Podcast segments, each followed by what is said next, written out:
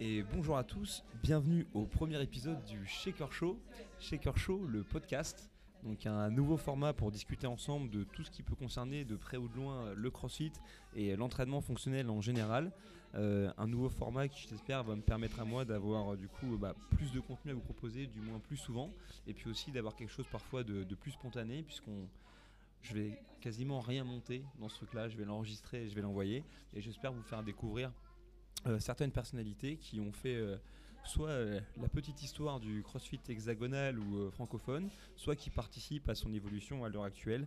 Et mon premier invité de toute l'histoire donc du podcast du Shaker Show à l'audio, eh bien c'est un monsieur que vous connaissez peut-être puisqu'il s'appelle Mathieu Montes et que si vous êtes un aficionados du crossfit, vous savez que cet homme-là il gravite autour de cette activité du moins en France et en Europe depuis 2012. Matt, comment tu vas? Bah, bonjour Eddy, hein, merci de m'accueillir. Je suis vraiment très très content de, pouvoir être là de, bah, de, participer tout simplement à ta première édition. Euh, on vient de finir justement un petit, week-end ensemble, un petit week-end de formation. Donc euh, tu viens de me traduire le level 2 et euh, également d'y participer en tant qu'intervenant principal. Donc bah, merci à toi. Écoute, c'est avec plaisir. C'est toujours un truc un peu particulier pour moi de donner le level 2 en France parce que je me retrouve à parfois encadrer des gens que j'ai eu lorsqu'ils ont passé leur niveau 1. Bon, à un moment donné où moi je l'avais, mais où j'avais encore que peu d'exposition euh, euh, au coaching, et je me retrouve du coup être un peu là à retransmettre un petit peu la, soi-disant la, bonne parole. Mais tant mieux, c'est toujours spécial les interactions, c'est toujours cool. Tu veux rencontrer des têtes que tu connais, ça me change un peu. Mais là, c'est vraiment cool parce que tu as pu remettre les choses à plat déjà chez moi. Parce que c'est à ça que ça sert principalement le niveau 2, c'est à t'apprendre des choses, mais aussi à te faire comprendre que il faut toujours revenir à la base. Et donc, euh, que ce soit dans le coaching ou même dans la pratique du sport. Donc, euh, bah, merci à toi d'avoir pu participer à ça. Donc, euh. bah, Écoute, c'est cool. Je me remercie avec une petite bière là, comme ça. c'est pas mal. L'idée de ce, podcast, c'est de travailler un petit peu en, trois étapes, vu qu'on, entre guillemets, on a un petit peu de temps. Moi, j'aimerais que tu commences un peu par te présenter, parce qu'autant, finalement, on se connaît, toi et moi, depuis un bon moment, même si on s'est vu ponctuellement. Mais peut-être qu'il y a des gens qui ne savent pas exactement qui est ce Mathieu Montes. Donc, est-ce que tu pourrais un petit peu te présenter sommairement? Ben, pour faire simple, moi j'ai commencé le CrossFit euh, donc en Belgique et je le pratique toujours là-bas en, fin 2011. Donc euh, j'étais parmi les premiers à, pratiquer ça en Belgique et en fait on était même un petit peu précurseur par rapport à la France. Et sinon, bah, de mon côté, au niveau sportif, bah, je pense que je suis à peu près euh, moins sportif que 80 à 90% des gens que je coach. Donc moi j'étais, je peux me qualifier de Baptou, clairement. Avant que j'ai commencé le CrossFit, je ne faisais pas de sport. Donc moi j'ai commencé du sport en loisir à l'âge de 28 ans. Et à 30 ans, je me suis mis à dériver sur le crossfit parce que je voulais faire de la préparation physique générale pour un autre sport que je faisais en loisir, donc du décathlon. Et depuis ça, bah, maintenant je suis à fond sur le crossfit. Et entre compétition, coaching et autres entraînements, ben, c'est la majeure partie de ma vie maintenant. Et donc ça veut dire que tu t'es pas toujours voué, si je comprends bien, à, travailler dans le milieu du fitness ou de la préparation physique. Euh, tu avais un, J'imagine que tu as eu un métier du coup avant de, basculer là-dedans. Euh, il s'est fait quand pour toi le switch où tu t'es dit bah tiens euh, c'est ça que j'aimerais faire de ma vie? Donc moi j'ai un background en fait d'ingénieur informaticien et en fait c'est venu petit à petit. J'imagine comme pour beaucoup de gens il n'y a pas de déclic qui vient comme ça. C'est euh, plus les, années avançaient dans mon travail et plus je commençais à pendant les réunions ou pendant mes journées de travail à regarder par la fenêtre et à attendre impatiemment ma journée qui se termine et à aller m'entraîner ou même aller coacher. Et en fait, le déclic s'est fait, c'était un ras-le-bol en fait. Et donc, j'ai quitté ma société, j'ai créé ma box, ce qui était peut-être une erreur dans un premier temps parce que c'est un vrai job à temps plein. Mais après, je me suis lancé à fond dedans. Tu as dit un truc qui est intéressant, c'est que tu as expliqué que la Belgique était en avance sur, euh, sur la France. Et euh, bon, tu sais que les Français, parce que tu es né à Dunkerque, euh, tu sais que les Français ils aiment bien un petit peu tailler des costards aux Belges, mais il faut quand même dire un truc c'est que c'est vrai que les Belges ils étaient en avance, ils étaient en avance surtout, hein, ils sont en avance sur la, connaissance qu'ils avaient du crossfit. C'est quand même la Belgique qui a envoyé entre guillemets l'un des premiers Européens avec Richard. Bah ouais, Richard Van Merbeek, hein, donc je l'en félicite toujours, hein, vraiment, c'est le premier francophone même à être parti là-bas, donc félicitations à lui. Et, moi, je me rappelle du coup à l'époque nos premières excursions euh, en Belgique, bah, c'était le jour et la nuit par rapport à la France, puisque si on remonte, bah, nous à l'époque c'était 2012, moi à l'époque où j'ai rencontré euh, Daniel Chaffet, bah, c'était ouais, embryonnaire encore le, crossfit. C'est exactement ça l'idée. Ouais, non, clairement, en fait, la Belgique avait ouais, 2 à 3 ans d'avance, mais là, depuis ces 2 à 3 ans, ils ont littéralement explosé quand on voit l'évolution en France. Mais la Belgique, elle a quand même encore son petit mot à dire, donc euh, je peux pas me, me dire lésé à ce niveau-là en tout cas, d'être resté là-bas. Et puis je trouve en plus que l'ambiance dans les box, pour ce que j'en ai vu moi en tout cas, c'est plutôt proche de, l'ambiance qu'on peut trouver chez les anglo-saxons, si je peux me permettre. C'est assez différent de la France et c'est moi je trouve que c'est très cool. C'est pour ça, c'est en ce sens-là, je trouve que ça a moins vite évolué qu'en France, où la France, ça je vais pas dire que ça s'est industrialisé, mais euh, l'évolution était telle que le nombre de box a explosé, donc le nombre de pratiquants. Et on va presque parler d'anonymat dans certaines box, alors qu'en Belgique, c'est encore plus restreint au niveau du nombre. Et je peux dire quand même que c'est quand même plus sympa et plus terroir. Donc la, la première aventure, tu me diras si je me trompe, dans, du coup dans, dans le monde du CrossFit dans lequel tu t'es lancé, c'est euh, CrossFit Da Vinci? C'est ça, j'ai lancé euh, donc euh, cette box avec deux autres partenaires, ouais, CrossFit Da Vinci, donc en 2013. J'en passe une petite, euh, je pense pas qu'il écoutera ça, mais merguez, hein, si tu m'écoutes, je te fais un bisou quand même. Non mais si chez Jonathan écoute tout, il écoute pas, il comprend pas, mais il écoute tout. Et, et tu disais que c'était un métier à temps plein et, et du coup on parlera de ce que tu fais toi maintenant euh, aujourd'hui aujourd'hui dans ta vie mais euh, quel aspect euh, toi qui étais un passionné de la pratique et peut-être éventuellement du, coaching c'est quoi les, challenges principaux que tu as relevés à cette époque là quand tu as lancé du coup ce projet? Donc, sachant que maintenant je, suis sorti de cette expérience-là et j'ai pu prendre le recul nécessaire pour l'analyser, c'est pas un métier à temps plein, c'est un métier à, à temps plein plus plus. Donc, tous les mecs qui gèrent une société, je les félicite. Tous ceux qui gèrent une box et qui réussissent à continuer à la faire tourner, je les félicite encore plus des deux mains. Donc, bravo à vous. Très clairement, il faut bien comprendre que quand vous ouvrez une box, vous n'êtes pas athlète, vous n'êtes pas coach, vous êtes gérant de société. Et les sociétés qui tournent le mieux, c'est quand les gérants de société sont gérants de société. Donc, il faut bien comprendre ça, c'est vous mettez votre vie d'athlète de côté quand vous ouvrez votre box. Sachez-le. Et c'est l'erreur que j'avais pu faire au début et qu'on avait fait à trois, c'est qu'on était trois athlètes. et euh, euh, à l'heure actuelle du coup euh, comment est-ce que tu te considères toi? Est-ce que tu est-ce que tu te considères toujours comme un athlète? Est-ce que tu fais toujours de la, de la compétition T'as quel âge maintenant Matt? Donc moi j'ai 39 ans maintenant, donc je fais toujours de la compétition, donc euh, maintenant en catégorie Masters. Donc là je vais approcher bientôt de la 60e finale auquel- à laquelle je vais participer. Donc je commence à avoir une petite expérience. Petit niveau je sais pas, c'est pas à moi de le dire, ça on s'en fiche. Mais sinon maintenant à l'heure actuelle je me considère plutôt comme un coach et un auteur de programmation. Donc euh, je donne des cours à CrossFit Nivelles, qui est donc la box dans laquelle j'officie en ce moment. Et sinon, bah, je gère mon site internet qui est donc le, le Scope. Donc la programmation, s'appelle Scope Athlète. tu, tu donnes encore combien d'heures de, de coaching à, à Nivelles? Donc moi, en fait, j'ai fait le choix de volontairement limiter mon nombre de, mon, euh, mon nombre d'heures de cours pour pouvoir justement bénéficier d'une certaine qualité. Donc sachant qu'on doit préparer ses cours, je donne 10, entre 7 et 10 heures, mais c'est parce que ça me demande le double de travail pour la préparation. Ok. Donc finalement, euh, tu as démarré le CrossFit en 2011. Eh, l'air de rien, ça fait quasiment 10 Ouais, ouais, ans ouais, que, tu es dans le circuit. tu as été toujours euh, athlète et pour ceux qui euh, qui le, qui le savent pas, je veux dire que Mathieu tenait le haut du panier de ce qu'il y avait à nouveau comme petit embryon euh, d'athlète à l'époque en, en 2011-2012 quand vraiment le, le CrossFit commençait à faire ses premières armes euh, dans l'hexagone. Les premières euh, butterfly pull-up que j'ai vues, ça doit sûrement être euh, Mathieu Montes qui les Non. a fait. Je me souviens, moi. Je me souviens qui, qui a fait ça. C'était Mathieu Godet. Ah oui, c'est Ah, j'étais possible. bluffé, moi. C'est possible. Un autre ninja, ce serait marrant de, l'avoir Mathieu aussi, Ah parce qu'il aura des trucs à raconter. Mais, euh, mais du coup, ça pour dire que sur ces 10 années, donc tu as été et toujours athlète, tu as coaché et tu toujours coach, tu as été gérant de salle. Donc ça c'est cool. Maintenant, est-ce que tu pourrais m'expliquer du coup euh, exactement en quoi consiste ce que tu fais aujourd'hui principalement pour gagner ta vie dans le monde du CrossFit? Donc, mis à part ce, rôle de coach, donc, euh, qui est donc externe à une salle, donc je ne suis pas employé par eux, je suis donc, on va dire, consultant. C'est là maintenant je gagne ma vie en, rédigeant ma, ma programmation. Et c'est pour ça que c'était vraiment bien de pouvoir faire ce level 2 ce week-end. C'est que ça a permis de déjà confirmer ce que je faisais et également de pouvoir maintenant bah, raffiner avec d'autres informations qui sont venues ce week-end et qui viennent confirmer ce que je suis en train de faire.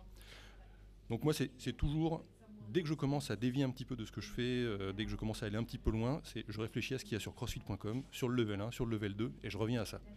Et là encore, ce week-end, bah, ça a été démontré euh, plusieurs fois. C'est euh, toujours, je dis franchement, même pour nous qui, délivrons la, formation, on dit toujours qu'au sein de ce qu'on donne lors des niveaux 1 et des niveaux 2, notre travail c'est toujours de, recentrer le débat. Mais en même temps, euh, Karl Stenman, qui était donc le directeur de la formation qu'on a eu ce week-end, c'est aussi quelqu'un qui lui a été teneur de boxe pendant très longtemps. C'est quelqu'un aussi qui a connu le monde de la compétition parce que c'était le coach pour la partie CrossFit de Samantha Briggs euh, l'année où elle a gagné les CrossFit Games. Et il a jugé aux Games un paquet de fois. C'est quelqu'un qui aime aussi le monde de la compétition, qui du moins le respecte. Et c'est toujours un peu prends toujours ça avec des pincettes lorsqu'on va commencer à parler par exemple de, programmation, etc. Parce qu'en même temps, on ne veut pas être dogmatique sur ce que les gens devraient faire pour pas briser les ailes, parce qu'il y a plein de programmations qui existent et qui sont sans doute très bonnes, mais en même temps, on veut toujours mettre en garde sur certains, euh, sur certains écueils, et notamment un truc que moi je vois en tant que teneur de boxe, qui est que ce qui décrit comme comportement parfois d'athlètes qui vont s'éloigner, hélas, de la, du groupe ou de la communauté, à tort ou à raison, sur le, sur le moyen et le long terme, c'est préjudiciable à différents niveaux. Peut-être pour eux, peut-être pour les box dans lesquels ils s'entraînent, etc. Mais c'est donc, enfin, franchement, c'est ce qu'on peut voir dans, beaucoup d'autres sports. Le seul problème, c'est que le CrossFit, c'est un sport jeune et ça arrivait encore plus vite que dans tous les autres. C'est que la plupart des programmations qu'on trouve sur Internet, et eh ben en fait, ça se destine à 0,01% des pratiquants de CrossFit, c'est-à-dire ceux qui vont potentiellement aller aux Games ou faire des compétitions internationales. Et, et en fait, il y avait un vrai gap, un vrai manque entre les gens qui font les watts de la boxe, c'est-à-dire normalement tout le monde, et ce 0,01%. Et en fait, moi j'ai mis le doigt là-dessus et je fais le gap entre les deux. Donc moi je propose une programmation en fait à l'immense majorité des pratiquants de CrossFit qui sont pas ceux qui vont aller aux games, j'assume ça. Je propose pas ça à des compétiteurs. Euh, donc moi c'est pas pour Matt Fraser, j'assume ça parce que lui doit s'entraîner 3 heures par jour, 5 heures par jour, mais il peut faire que ça. Par contre, il y a d'autres personnes qui en plus de faire le WOD de la boxe, peuvent avoir besoin de 30 à 45 minutes de travail accessoire pour se rééquilibrer, s'améliorer, faire du travail spécifique. Et en fait, moi, je m'attaque à ces gens-là qui constituent au moins les deux tiers de la population d'une boxe. C'est euh, un truc, de toute façon, c'est pas un secret, j'ai toujours eu à la bonne. Hein, euh, de, depuis Londres, euh, je me rappelle encore quand je t'avais chopé en train de te brosser les dents J'ai encore, encore le, la photo, je l'ai. mais, ce que je veux dire, c'est que c'est à l'heure des, des réseaux sociaux, tu les, tu les vois passer, les, différents messages. Et moi, c'est toujours le truc qui m'a plu sur le Scope Athlète, c'est qu'il y avait quand même toujours un espèce, je vais pas dire un aspect modéré, mais un aspect tempéré par rapport à ce que tu recherchais, qui était vraiment, vraiment mis en avant. Mais du coup, quand même, ça m'intéresse parce que tu dis ça va pas aller au game, etc. C'est assumé et compagnie. Mais en même temps, je pense que pour ceux qui font de la compétition et qui te connaissent, tu es quand même reconnu pour être l'une des personnes qui est la plus intelligente par rapport à la manière que tu as d'aborder euh, le domaine sportif du crossfit. Moi, comme je disais à, je Seman hier quand on allait manger, je fais tu verras demain Mathieu à l'entraînement. Si on joue au poker, c'est peut-être pas lui qui a les meilleures cartes, mais ce qui est sûr, c'est qu'il sait comment les jouer j'ai fait beaucoup de. C'est le principe et c'est ce, ce, dont tout le monde devrait euh, essayer de réfléchir, c'est de faire des essais-erreurs. Ça, ça marche pour les workouts, pour les prog, pour les entraînements, pour tout, même dans le monde du travail, aux études. C'est on tente des trucs, ça marche, on les garde, ça marche pas, on les enlève. Et en fait, c'est moi, j'ai fait ça pendant 6 ans. J'ai essayé les différentes programmations, j'ai essayé des box, j'ai fait des drop-ins, j'ai tenté des trucs. Et au bout de ça, je me suis rendu compte que, eh ben, en fait, il y a des trucs qui marchent pas. C'est évident. Et le truc le plus évident que j'ai compris, c'est que quand on fait plus, puis plus, puis plus, eh ben, au moment ça fait trop. Et en fait, ça, c'est depuis que bah, maintenant j'ai une vie sociale normale, j'ai une vie professionnelle et je ne peux pas m'entraîner trois heures par jour parce que j'ai encore une nuit à faire, je dois rencontrer des gens, il y a des gens qui ont une famille. Donc il y a des choses qu'on ne peut pas faire. Clairement, m'entraîner comme Matt Fraser, je pouvais le faire euh, pendant quelques jours, pendant quelques semaines, mais au, bout d'un moment, ça ne marche plus. Donc ça, c'est le premier essai-erreur que j'ai compris et c'est en ça que maintenant, je, fais évoluer le scope. Donc maintenant, les séances, elles durent 1h30, 1h45 et pas plus. Et ça, ça peut rentrer dans le calendrier de beaucoup, beaucoup de monde. je sais que moi j'ai vaguement suivi euh, le scope. Je, je crois qu'il me semble que tu m'avais soit donné un accès, soit il y a un temps donné où on pouvait rentrer dans, le, dans la programmation. Mais c'était, je pense, au tout début quand tu avais lancé ça. Parce que, mine de rien, ça fait combien de temps? Deux ans, trois ans que tu fais ça? 2017, euh, bon, ça, ça les trois ans, ouais. Ok, ouais, j'étais pas dans les, j'étais pas dans, les, dans les choux. Euh, tu parles beaucoup des outils euh, que tu mets à disposition qui suivent le scope. C'est quoi exactement ces outils? Parce que moi, je me rappelle notamment que s'il y avait par exemple de la manipulation de charge, eh ben, tu avais quand même des indications en termes de temps qui étaient assez précises et qui permettaient de garder un entraînement qui était assez ramassé finalement. Mais en fait, c'est en ça que ça m'a bien plu de faire le level 2 ce week-end parce que ça m'a encore confirmé les idées que j'avais. C'est-à-dire, en fait, j'essaye de. Le problème, c'est que maintenant, j'essaye de mâcher le travail de mes différents athlètes et parfois aussi des coachs, parce que je propose ça à des box. Donc j'essaie de ne marcher le travail, mais l'idée, c'est que je puisse les amener à réfléchir, dans la bonne direction, pour qu'eux puissent faire le travail. Donc les différents outils, ben, c'est j'explique quel est l'objectif d'un WOD, que si on termine un WOD qui dure normalement 5 minutes, en 20 minutes, on a raté, parce que l'objectif c'était pas ça, et que pour y arriver, eh ben, je leur conseille de prendre ce pourcentage de leur max s'ils le connaissent, ou alors une charge qu'ils peuvent manipuler sur X répétitions. En gymnastique, on a le même genre de phénomène. Sur la course, sur le rameur, c'est le même principe. Il faut toujours essayer de respecter le bon stimulus. Et ça, c'est l'outil principal. Et grâce à ça, ça me permet donc d'avoir des résultats. Et ces résultats, j'ai des leaderboards Donc là, les gens peuvent se dire, oui, ça me permet de comparer mon score par rapport aux autres, mais moi, ça m'intéresse pas du tout. C'est bon, les gens ont besoin de ça parfois pour pouvoir se comparer à leurs potes, mais moi, ça me sert surtout à valider leur progression dans le temps. Et donc, moi, j'ai les données de tout le monde depuis les trois ans, et je peux dire, ok, toi, je sais que tu t'es amélioré sur les muscle-up, je sais que tu t'es amélioré sur les pull-up, je vois que ton deadlift n'a pas monté, et ben on va un petit peu cibler là-dessus, et c'est comme ça que je vois que ça fonctionne ou pas. Et donc, cette, euh, ce suivi des scores, eh ben, ça a été encore très très bien cité ce week-end dans le level 2. c'est un des points fondamentaux. Hein, de toute façon, CrossFit, c'est toujours une méthodologie d'entraînement qui a toujours été euh, guidée par l'idée que quoi qu'on puisse affirmer, on essaie toujours d'être euh, orienté avec les preuves. Les gens, ils le savent pas trop, mais par exemple, Greg Glassman, que moi je compare toujours à Maître Yoda, avant tout, malgré tout le respect que je lui dois au patron, parce qu'il lui ressemble, mais c'est un fils de scientifique. Et euh, son père, par, exemple, je crois qu'il travaillait dans une industrie type euh, fabriquer des fusées ou un truc comme ça. Donc c'est vraiment quelque chose qui est dans, euh, entre guillemets, son ADN, la démarche scientifique pour prouver tous les trucs qu'il avance.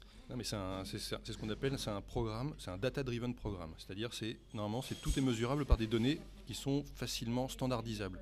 Et c'est à ça que servent les standards. Et c'est pour ça que moi, j'explique bien à quoi sert un box, à quoi sert un air squat et pourquoi il faut bien le faire. Parce que si on fait des demi-air squats très très vite ou des full squats un peu plus lents, qu'est-ce qui nous dit qu'on a été plus rapide ou plus ou moins efficace ou... Donc l'idée c'est que les standards servent à, quelque chose et après on peut mesurer ça.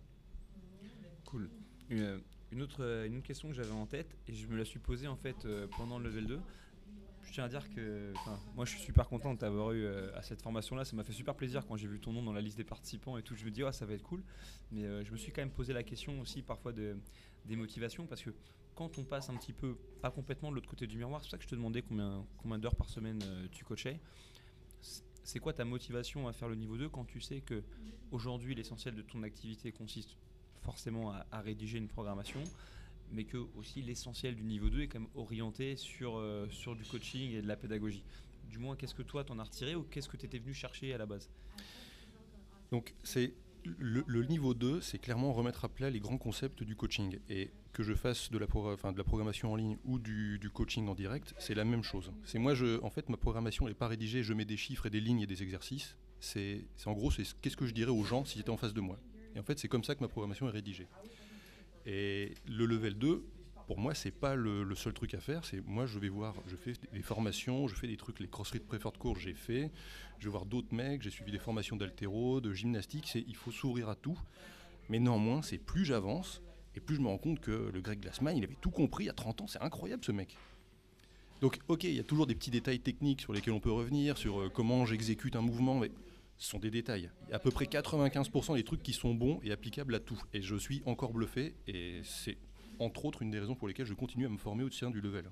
Du CrossFit level 2, level 1, bientôt le level 3, parce que bah, franchement, il faut aller loin dedans, quoi, les gars. Franchement, j'allais te le dire après avoir vu ce week-end-là, c'est valable pour toi, c'est valable pour euh, d'autres participants, mais Julien, on parle souvent euh, du, niveau 3 de CrossFit et c'est un truc qui fait peur, notamment parce que le matériel de révision, euh, c'est vrai qu'il n'est pas traduit en français et que pour l'instant, du moins, ça risque de changer. Le test en lui-même n'est pas traduit en français, mais il faut vraiment, notamment pour les, pour les Français qui doivent de toute façon passer un BPGEPS ou aller à l'université pour avoir le droit de travailler dans notre industrie, vraiment se rendre compte que ça vous donne une vraie longueur d'avance et qu'en vérité, une fois qu'on révise le matériel, on peut vraiment avoir son niveau 3. Je veux dire, moi je l'ai eu et je suis quand même pas bien futé. Donc euh, c'est juste le, fait de travailler, mais l'avantage c'est que travailler c'est à la portée de n'importe quel abruti. Mais c'est ça, mais c'est qu'on l'ait ou qu'on l'ait pas, et je souhaite à tout le monde de l'avoir, si on aura lu des trucs intéressants. Euh, un autre truc, c'est que je sais que toi-même, tu as, délivré, alors je ne sais pas quel terme tu utilises, tu parles de séminaire, de workshop, etc., mais en tout cas, euh, des items de, formation euh, au, travers, du scope. Est-ce que c'est un truc que tu vas recommencer? Si tu vas recommencer, quand et où? Et qu'est-ce que tu abordes exactement là-dedans? Bah on a, on a Donc on a fait ça plusieurs fois, on a fait ça dans l'Est de la France, on a fait ça en Suisse. Et bah, l'idée, c'est que j'aborde, moi, en gros, un, un résumé rapide de mes 8 ans d'essais-erreurs. J'explique aux gens ce qui marche réellement et ce qui devrait, ce qui devrait pas essayer. Donc l'idée c'est, je leur, je leur donne des raccourcis. Je leur dis non mais les gars, il y a des choses, ça sert à rien de les faire. Vous allez dans le mur ou tentez-les, mais vous allez avoir le même résultat que moi. Donc je vous évite le problème. Et pour résumer, ben, en fait, je me remarque que je donne beaucoup de grandes lignes du level 2, mais c'est juste applicable à un athlète au quotidien. Donc le level 2, c'est un coach le level 1, c'est la compréhension globale du crossfit. Et ben en fait, moi, j'applique cela à un athlète du quotidien. Cool. Je veux pas voler la, le feu à Prométhée, ok? Mhm. Mais euh, avant que ce soit Prométhée qui vole le feu, c'est Prométhée qui vole le feu. Mais, euh, mais quoi qu'il en soit, si tu devais donner pour toi l'un des plus gros écueils à éviter par rapport à l'entraînement et en même temps l'une des choses peut-être en, en lien ou pas les plus smart qu'on peut faire par rapport à son entraînement, qu'est-ce que tu donnerais comme conseil par rapport à quelqu'un qui euh, est axé quand même sur la performance Même si vous êtes axé sur la performance ou sur la- l'amélioration de la qualité de votre vie, il faut juste oser être patient. Parce que les résultats ne viennent pas tout seuls. On ne veut pas s'inventer un gain de 30 kg au snatch sans aide chimique en quelques jours. Donc euh, la patience et le travail, ça fait tout. J'aime bien. Je vois que tu as un paquet de notes, etc. sous tes yeux. Est-ce que tu as, un sujet que tu aurais voulu aborder avec moi Parce que c'est peut-être la bonne. euh, c'est peut-être le bon pupitre pour faire Ouais. ça? Eh ben, en fait, c'est le, le souci que j'avais rencontré avec beaucoup de programmations, en fait, pour pas dire toutes, c'est que les programmations en ligne, donc celles que souhaitent suivre tout la plupart, enfin, la plupart des athlètes, ça les isole.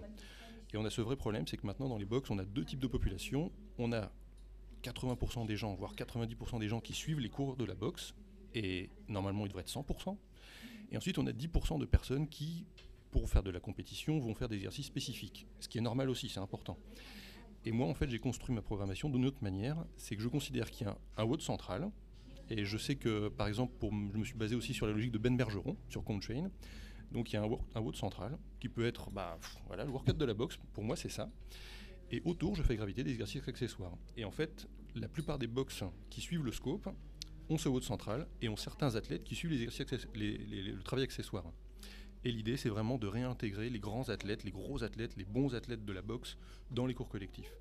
Parce que c'est à ça qu'il faut revenir. Les gars, si vous vous entraînez tout seul, vous allez perdre un énorme stimulus, que ce soit au niveau de l'intensité ou au niveau social. Donc c'est pas parce que vous êtes meilleur que vous devez rester tout seul. Est-ce que du coup, c'est pour ça que le logo du scope, c'est une pieuvre? Est-ce que c'est une référence à ça? Entre autres, c'est parce qu'il faut être capable de tout faire, mais de toute façon, on ne peut pas le faire tout seul. Ok, cool.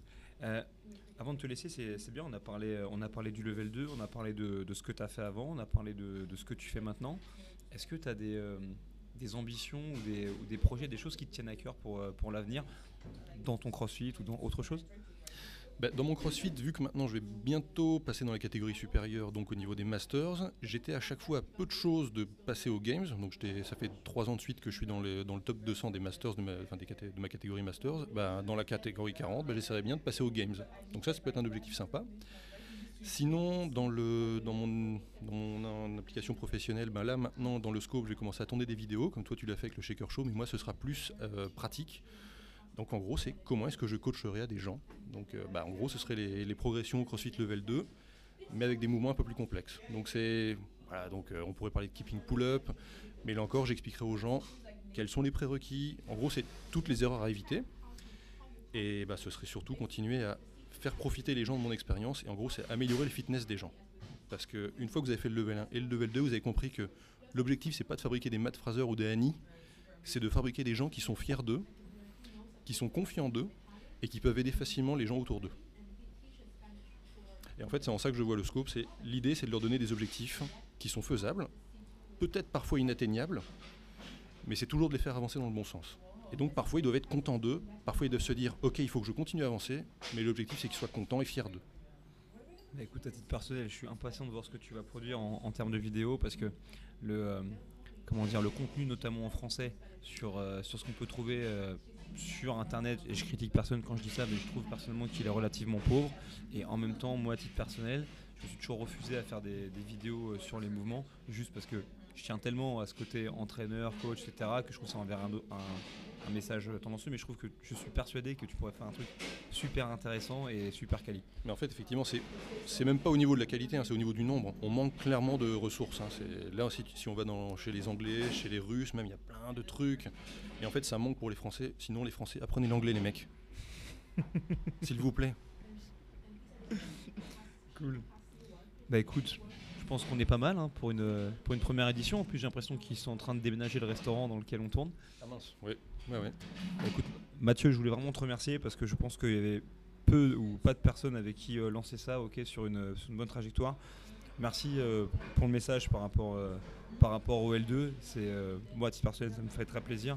Et surtout, c'est cool de aussi rappeler aux gens que même si ça a été, entre guillemets, parfois de bon ton de, de critiquer entre guillemets CrossFit, faut quand même pas oublier que tous les gens qui gravitent autour de ça, les compétiteurs, les teneurs de salle, les entraîneurs, bah, s'il n'y avait pas eu un mec qui, fait un peu, qui fasse un peu de gym, du, training personnel et, du vélo, bah, il n'y a aucun de nous qui serait capable de, vivre et sans doute de kiffer autour de tout ça. Et que donc malgré tout, au final, le, noyau de la méthode est vraiment un truc qui fonctionne et qui continuera, j'espère, à permettre à plein de gens de développer des athlètes, de développer des athlètes du quotidien et de s'exprimer. Et ça, je trouve que c'est cool. Bah, merci à toi. Oui. Donc vraiment, il faut, il faut se féliciter d'avoir, eu l'occasion de, trouver cette, enfin, cette activité que le CrossFit parce qu'il a pu aussi révolutionner un, tout un job.